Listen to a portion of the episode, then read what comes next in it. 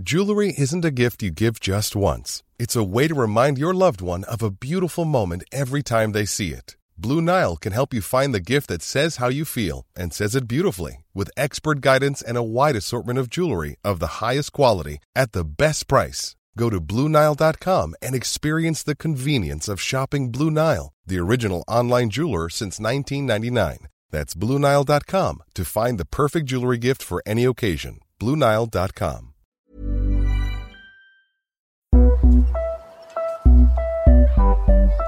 Oui, je suis euh, que quelqu'un prêt. fasse front. Et euh, je propose ma candidature. Je le ferai. J'envisage d'être candidate à l'élection présidentielle. J'ai décidé d'être candidate à la Je suis présidence candidat de la République. à la présidence de la République. Moi, la politique, ça m'intéresse pas trop. Bah oui, j'aimerais bien pouvoir voter parce que.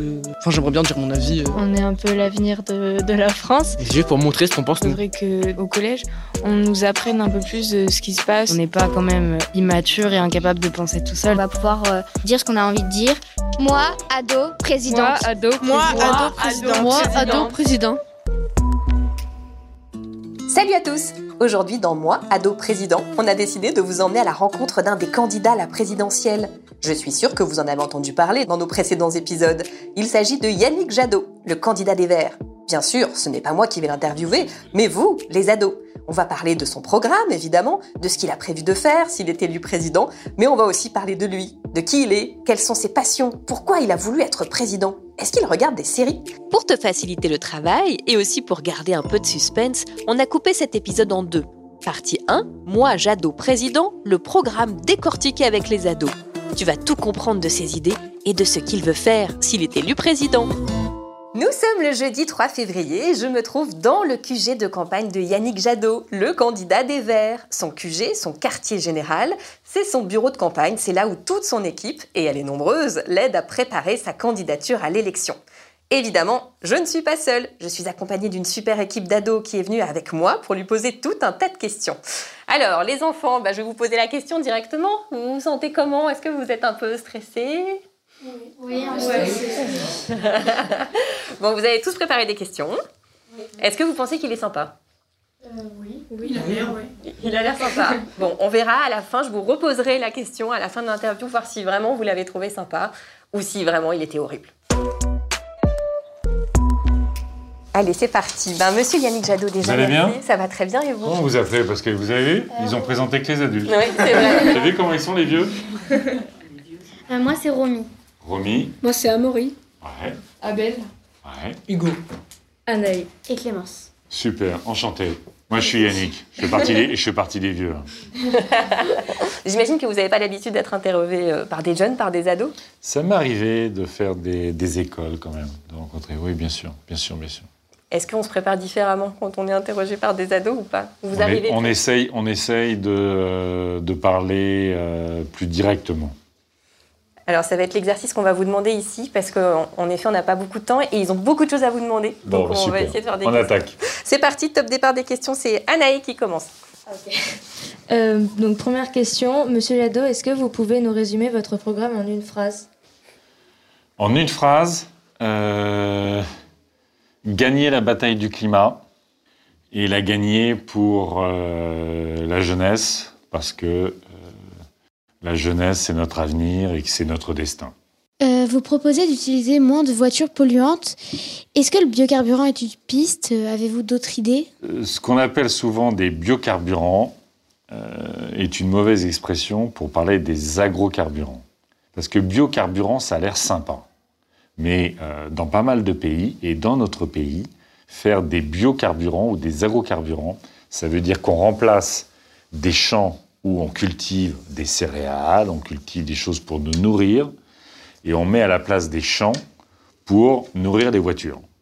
Et que ça, ça pose un problème. Mais aux États-Unis, pendant un moment, euh, on cultivait le maïs, non pas pour nourrir les habitants du monde, mais, encore une fois, pour faire des agrocarburants pour les voitures.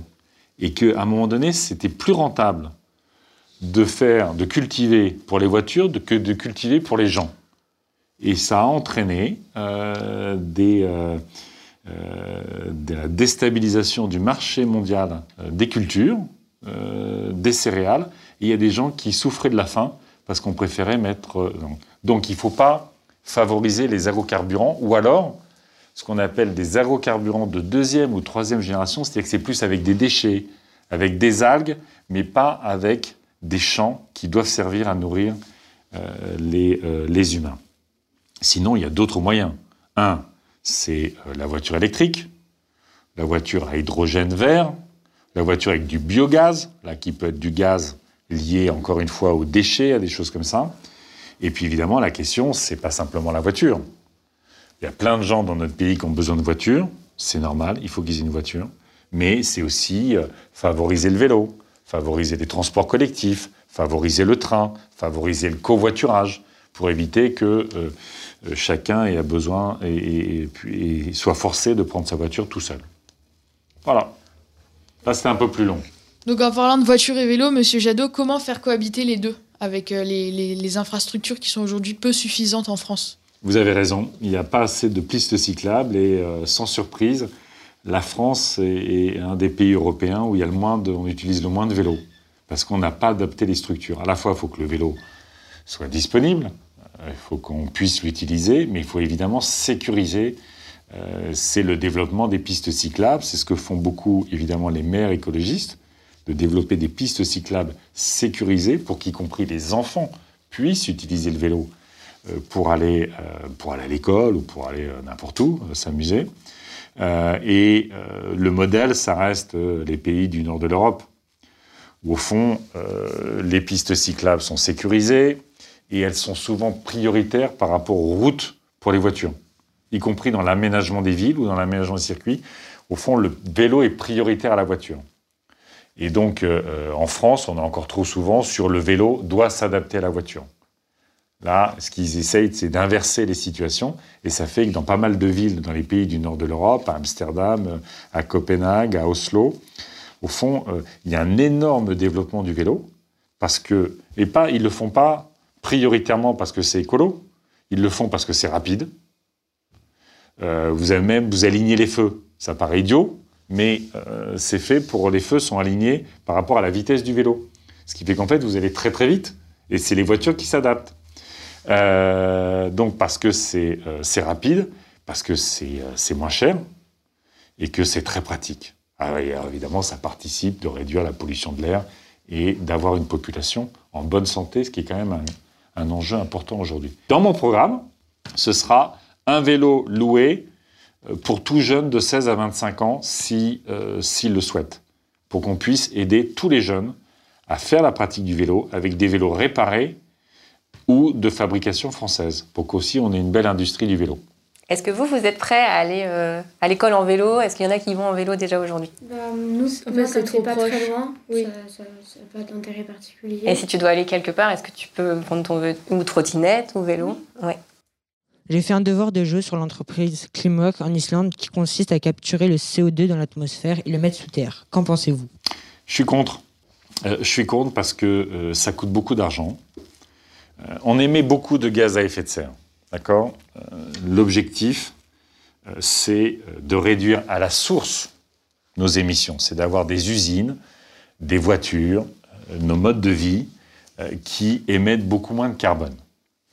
L'idée qu'il y ait des centres comme ça où on doit, trans, on doit y amener le CO2 pour y être enterré, ça fait partie, au fond, de l'illusion qu'on va avoir des technologies qui vont nous permettre de continuer comme avant, mais qu'on aura une solution en bout de chaîne. C'est comme si, au fond, vous disiez toujours, euh, on peut produire autant de plastique qu'on veut, à un moment donné, vous inquiétez pas, on va mettre le plastique quelque part. Non, ça marche pas comme ça. L'enjeu, c'est bien de réduire le plastique, c'est bien de réduire le carbone, et les systèmes, comme on voit, sont tellement plus chers que de changer nos habitudes de consommation, de changer nos modes de production, qu'encore une fois, c'est une solution technologique inadaptée. Vous souhaitez qu'une loi soit inscrite contre l'écocide. Dans quel cas s'agit-il d'un écocide? Bah, par exemple, euh, on va prendre un exemple qui, est, euh, qui date d'hier, euh, qui se situe là, euh, en Amazonie. Il y a euh, une entreprise de pétrole qui a déversé des milliers de tonnes de pétrole dans l'Amazonie, dans un endroit ultra fragile, ultra protégé, essentiel à notre biodiversité. eh bien ça, c'est un crime contre l'environnement et on doit pouvoir sanctionner l'entreprise qui a pollué. C'est ça le principe. Vous avez, y compris aujourd'hui dans notre pays, vous retrouvez des moments dans des rivières, vous retrouvez des niveaux de pollution qui abîment la biodiversité, abîment notre santé. Euh, J'étais, euh, pardonnez-moi d'aborder un sujet, mais c'est un sujet d'enfant aussi. J'étais il y a quelques jours à Saint-Rogatien. Saint-Rogatien, c'est à côté de La Rochelle. C'est un des quelques villages en France où vous avez un nombre de cancers pédiatriques, donc de cancers des enfants, qui est totalement anormal, qui est totalement au-dessus de la moyenne. Et ça vient essentiellement, ça vient essentiellement des pollutions qu'il y a autour des maisons. Ça peut être les pesticides, ça peut être les pollutions des usines. Eh bien là, il faut pouvoir se donner les moyens juridiques d'aller chercher les responsables et que ce soit considéré comme un crime. Parce que sinon, ça continue. Vous êtes d'accord, vous, avec ça? Oui, monsieur, du coup, j'ai juste une petite... Gagné. J'ai- juste une petite question, du coup, par rapport aux océans et à la surpêche Hein ou aux marées noires, ça, ça, ça fonctionne euh, de la même façon? Bien sûr. Le régime international pour essayer de réduire les marées noires, c'est que euh, ceux qui font du pétrole et ceux qui le transportent, ils payent une sorte d'assurance. Ça s'appelle le FIPOL, c'est un fonds international pour les pollutions. Et s'il y a une marée noire, vous déclenchez ce fonds-là, plus que de juger de la responsabilité de ceux qui ont pollué. Et ça, ça va pas. Il faut pouvoir cibler les personnes pour que les personnes se sentent responsables et qu'il n'y ait pas juste de l'argent qui soit mis là-bas, et qu'à un moment donné, s'il y a une marée noire, potentiellement les villages vont récupérer de l'argent, mais on ne sanctionnera pas les coupables. Il faut sanctionner les coupables. Et sur la surpêche, vous avez raison. Et euh, vous savez, aujourd'hui, il y a quelques pays qui font de la surpêche de manière abominable, abominable, notamment la Chine.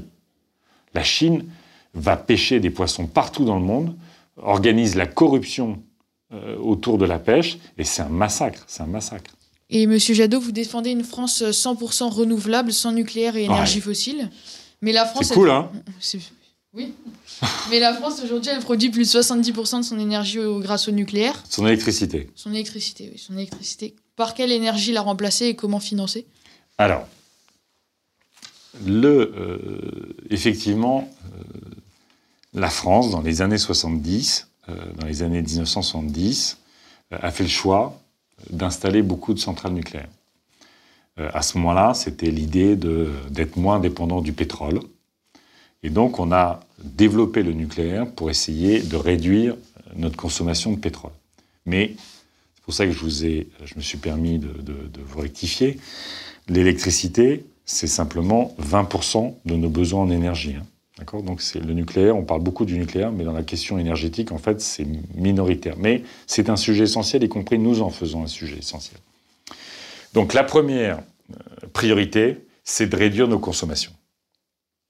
Aujourd'hui, si les Français sont percutés par les hausses de prix du gaz, de l'électricité, c'est parce que, notamment, leurs logements sont mal isolés. Euh, nous, on veut investir massivement dans ce qu'on appelle l'isolation des logements pour réduire fortement nos consommations. Quand on réduit nos consommations, évidemment, on a moins besoin de produire et euh, les hausses des prix ont moins d'impact puisqu'on consomme moins.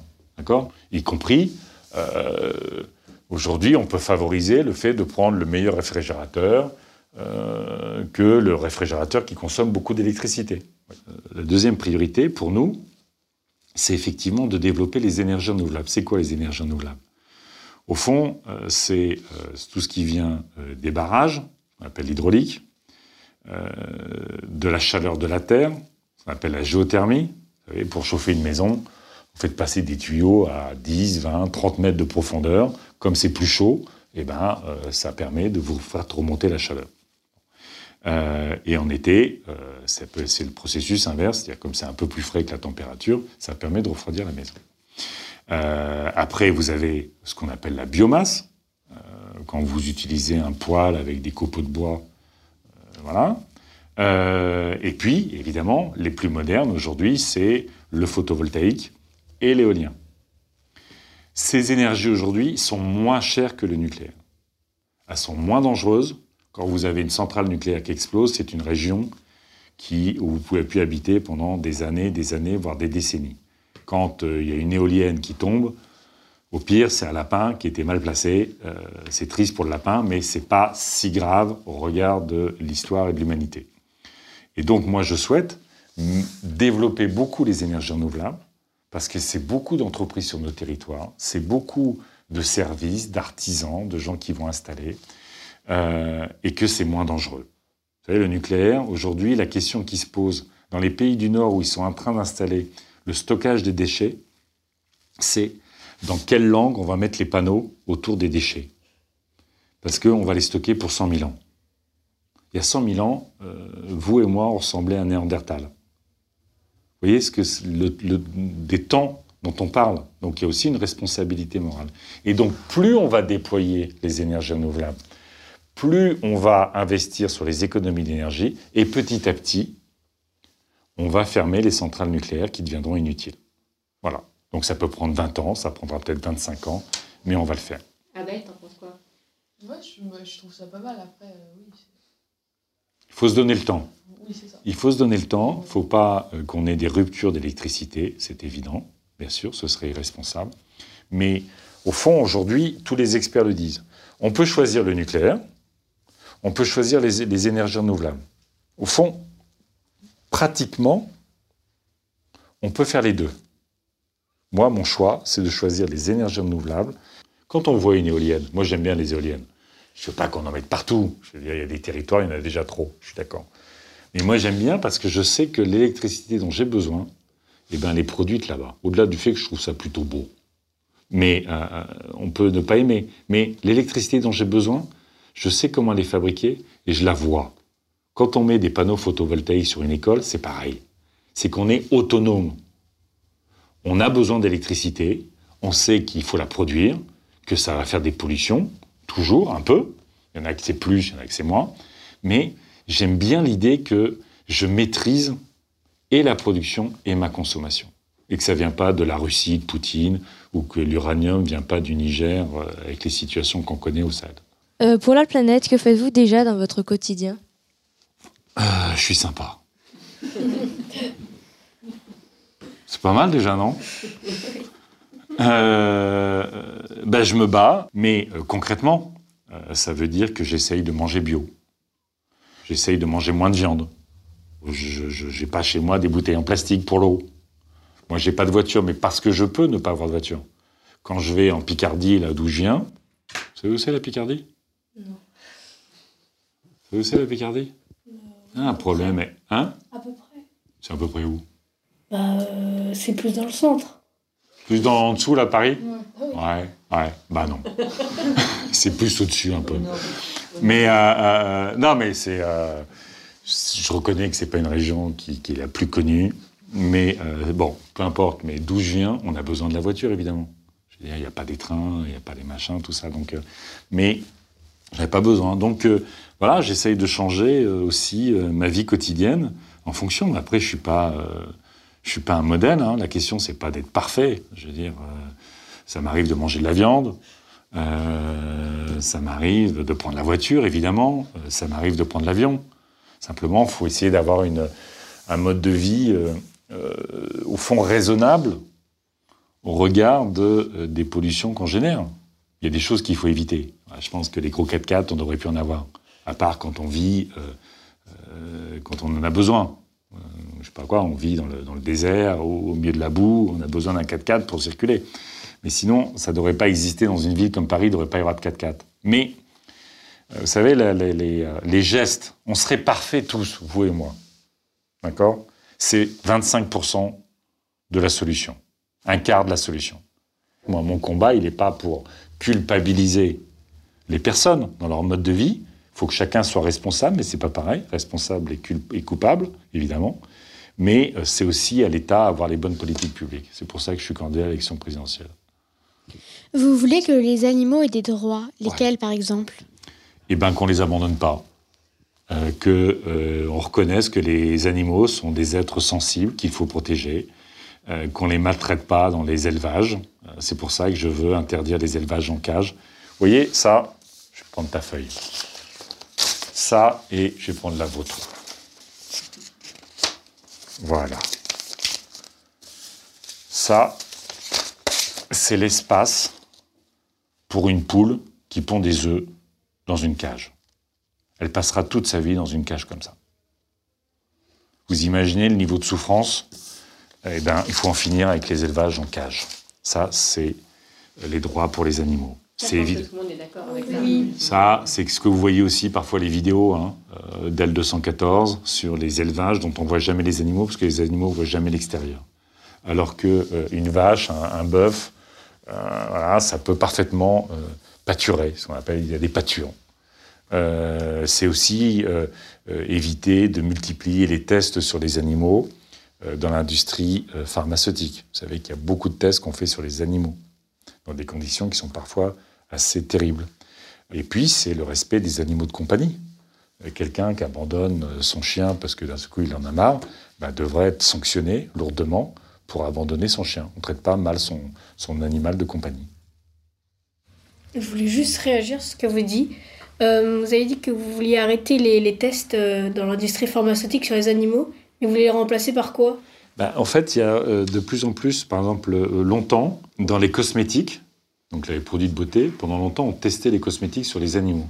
Et bien, avec la loi, on a forcé les industries euh, des cosmétiques, des produits de beauté, à ne plus tester sur les animaux. Donc, ils ont trouvé des méthodes alternatives. Il y a parfois, euh, sur certains médicaments, ça reste indispensable, mais euh, moi, j'ai aussi rencontré des entreprises en France où ils arrivent à faire des tests sur le sang humain, des choses comme ça, qui permettent de tester les médicaments de manière aussi efficace que sur les animaux. Euh, vous parlez beaucoup d'environnement dans votre programme. Ouais, je suis mais, écolo. mais euh, pour vous, est-ce que est-ce qu'il n'y a que ce sujet qui compte? Ben, ça dépend comment tu l'abordes. Euh, pour moi, l'environnement, l'écologie, c'est pas simplement la protection de la nature. Parce qu'en fait, on fait partie de la nature. Donc, pour moi, là, ce que j'appelle la justice sociale, c'est-à-dire que le fait que tout le monde puisse vivre dignement, avoir suffisamment de revenus, ça fait partie de mes propositions, euh, pouvoir s'épanouir euh, à l'école, pouvoir s'épanouir dans sa vie, choisir sa vie, pour moi, ça fait partie de l'écologie. Donc, euh, euh, l'écologie, c'est pas simplement, au fond, la protection de l'environnement au sens strict, mais vous savez, des fois, on dit ouais, mais bon, les, écolos, ils veulent protéger les petits oiseaux, ils s'en foutent des humains. C'est pas vrai en fait. Euh, mais euh, trop souvent, euh, les gens qui prétendent protéger les humains en oubliant les petits oiseaux, ils maltraitent aussi les humains. Quand vous maltraitez la nature, souvent vous maltraitez euh, les hommes et les femmes. Donc en fait, c'est une conception euh, de la société, de l'humanité, de la nature, où on a les animaux, les humains euh, doivent être respectés. Et donc dans mon projet, ça se traduit évidemment par l'hôpital. Comment, c'est quoi l'hôpital? L'école, la sécurité, la politique étrangère, l'économie. Euh, tout ça, aujourd'hui, euh, doivent aussi être repensés. Et c'est vrai qu'on a pour nous deux priorités, parce qu'elles sont dramatiques. C'est la question du climat et la question euh, de la disparition du vivant, en tout cas de l'effondrement de la biodiversité, des espèces vivantes. Euh, et que euh, on peut parfaitement, justement, recréer de l'égalité, de la justice dans notre pays en protégeant le climat, en protégeant la biodiversité. C'est ça mon projet. Euh, sachant que le niveau scolaire en France baisse, euh, notamment en mathématiques, Ouais. euh, que, que proposez-vous pour redresser la barre? Bah, c'est sûr qu'on sortira de la réforme Blanquer, du bac, qui fait que, si je dis pas de bêtises aujourd'hui, on doit avoir près de la moitié des filles en première qui apprennent plus les mathématiques. Donc on est en train de recréer des inégalités de connaissances qui, évidemment, à chaque fois qu'il y a des inégalités scolaires, des inégalités de connaissances, c'est des inégalités dans tous les secteurs de la vie. Ça va être des inégalités sociales, ça va être des inégalités de salaire, ça va être des inégalités. Donc, il faut remettre euh, les, euh, euh, les grands savoirs au cœur de l'école, mais pas simplement les grands savoirs. Moi, je souhaite qu'à l'école, on enseigne davantage ou qu'on retrouve l'enseignement des, ce qu'on appelait les travaux manuels, la- le contact avec les matières, en fait. Le bois, la terre, tout ça, qu'il y ait davantage d'apprentissage de ce point de vue-là, qu'il y ait plus de relations avec la, de liens avec la nature, donc plus de visites, de déplacements dans la nature, Je veux. Je veux. Mais bien sûr. Mais bah, regardez, il y a plein d'écoles qui n'arrivent plus à le faire simplement parce que ça coûte cher une classe verte. Ça coûte cher, que c'est, euh, ça s'organise, qu'il faut plusieurs, faut, faut plusieurs enseignants, il faut des parents accompagnateurs et que les écoles ont plus les moyens de faire des classes vertes. C'est basique. Mais à force de mettre moins d'argent dans l'école, on a une école qui a, euh, qui a reculé dans sa qualité. Donc il va falloir euh, mieux payer les enseignants, parce qu'on les paye très mal. Il va falloir qu'il y ait plus d'enseignants, parce que trop souvent, il y a des enfants qui sont en difficulté, il faut qu'il y ait un, un enseignant de plus disponible pour s'occuper des enfants qui connaissent plus de retard, de difficultés. Il faut qu'il y ait des, enseignants remplaçants. Moi, je souhaite qu'il y ait, que les enfants aient accès à une heure de sport par jour. C'est bon pour la santé, c'est bon pour l'épanouissement, c'est bon pour le plaisir. Il faut aussi que les adultes aient accès à, du, sport.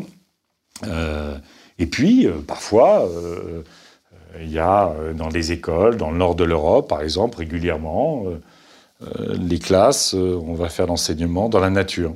Bah, c'est une autre façon d'enseigner, c'est une autre euh, façon d'aborder les, questions. Les enfants sont dans d'autres dispositions. Donc il faut qu'on se redonne les moyens de votre épanouissement. Parce qu'il n'y a pas de société qui va bien si les enfants sont, sont pas éduqués, si les enfants s'épanouissent pas, ils s'accomplissent pas.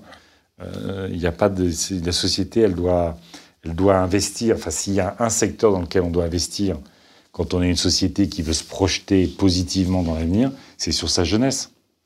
Monsieur Jadot, si vous êtes d'accord, nos ados avaient aussi envie de mieux vous connaître vous. Très bien. Alors ils ont préparé des questions. Est-ce que vous êtes prêt à passer sur le grill? Maintenant que tu as bien compris le programme de Yannick Jadot, tu veux mieux connaître l'homme, ses rêves, ses passions, et tu veux qu'on te confie un secret, savoir ce que nos ados en ont vraiment pensé? Alors ne rate pas notre épisode Moi Jadot président, le portrait.